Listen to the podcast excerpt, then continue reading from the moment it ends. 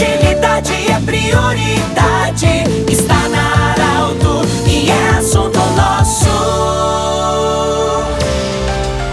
Olá, estamos chegando com mais um assunto nosso nesta sexta-feira, sempre para Unimed, Joleriótica Cote e também Hospital Ananelli. E você já sabe, nas sextas-feiras, o assunto inserido nesse programa chama-se Pauta Principal a Saúde. Nós estamos recebendo hoje o clínico e cardiologista James Fracasso. Ele vai falar sobre a importância de um acompanhamento clínico, mesmo quando a pessoa recebe aquela notícia, olha, está com Covid, porque tem muitas pessoas que sentem falta de ar, às vezes a própria angústia pode provocar uma falta de ar, um desconforto na respiração, mas é importante, é importante fazer o diagnóstico correto. E também pós-Covid, o que que acontece? Algum órgão pode ficar afetado? Sim, não. Consequências de tudo isso? Bem-vindo Dr. James Fracasso, clínico e cardiologista. Muito obrigado, muita gratidão por você estar aqui. Qual a importância de um acompanhamento clínico fazer o diagnóstico correto? Porque tem muitas pessoas nervosas, agitadas, algumas quando recebem a notícia de que tem Covid ficam com falta de ar e às vezes não é em consequência da Covid. Qual a importância de fazer o diagnóstico correto? Bem-vindo. Muito obrigado, Pedro. Para mim é um prazer estar aqui falando contigo, com os ouvintes da Arauto. Esse é um assunto que muito interessa a todos, né? O acompanhamento clínico clínico dos pacientes que recebem o diagnóstico do COVID, é, da COVID é muito importante. Nós precisamos ter atenção e os pacientes já devem estar cientes de que na presença do menor sintoma de doenças de vias aéreas, eles devem tomar alguns cuidados e se isolar para impedir também o contágio de outras pessoas. Isso eu gostaria de deixar bem ressaltado. O diagnóstico clínico ele inclui a presença do médico, né, desse paciente ser avaliado por um médico que vai ter a capacidade então de identificar se esses sintomas que o paciente está apresentando eles são decorrentes de uma infecção pela COVID-19 ou por outras tantas doenças que acometem.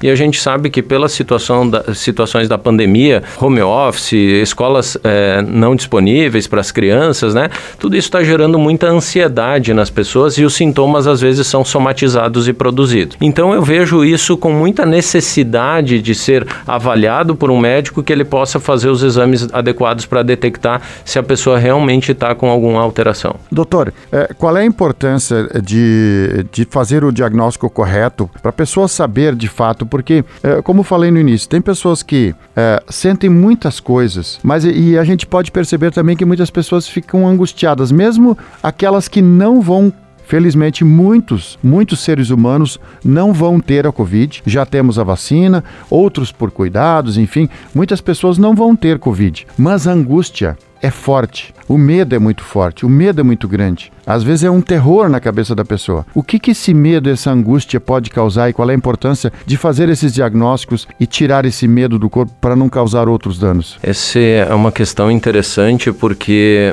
é uma, tudo que é novo, a gente, ou tudo que é desconhecido, a gente tem uma certa, um certo receio, né? E justamente com relação à Covid-19, nós não temos todas as respostas. O diagnóstico correto hoje ele tem a forma da gente realizar de, de forma rápida até, eu diria, que é com a presença do suave nasal, que é um cotonete colocado no nariz e que faz a detecção da presença do antígeno com grande especificidade e sensibilidade, com grande acurácia, então. E isso pode levar a pessoa, então, a se tranquilizar caso o exame dê negativo e caso dê positivo, que ela se torne alerta para alguns sintomas que podem conduzir a uma evolução um pouco desfavorável, que seria principalmente a presença da febre e num estágio mais avançado de falta de ar ou a queda na oxigenação do sangue. Mas mesmo nesses pacientes que evoluíram com essa febre persistente ou com a queda na oxigenação do sangue, nós temos muitos recursos hoje em dia para fazer. Nós temos a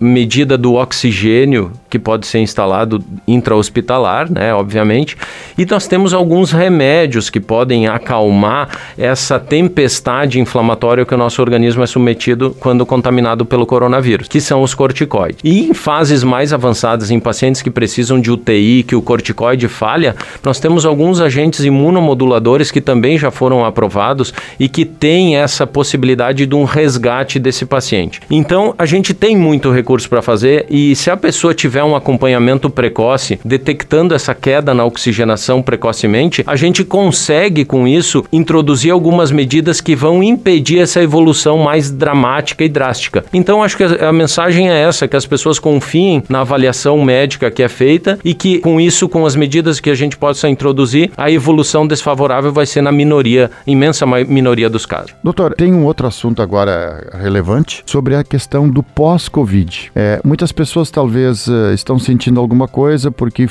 alguém falou, olha, eu tive isso depois da Covid, mas não é igual para todos. Tem pessoas que não têm nada. Qual a importância também de fazer esse acompanhamento para ver se todos os órgãos estão perfeitos? É, nós temos muitas novidades com relação a isso e muitas coisas ainda para descobrir. Nós temos um espectro muito grande de sintomas que as pessoas estão relatando pós a contaminação do Covid. Isso acontece também não só naquelas pessoas que estiveram no hospital, que podem ter problemas particulares de uma internação em UTI prolongado, que a pessoa fica na cama sob sedativos, né? Essa pessoa vai ter uma reabilitação das suas funções motoras, dos músculos, é, mais lenta.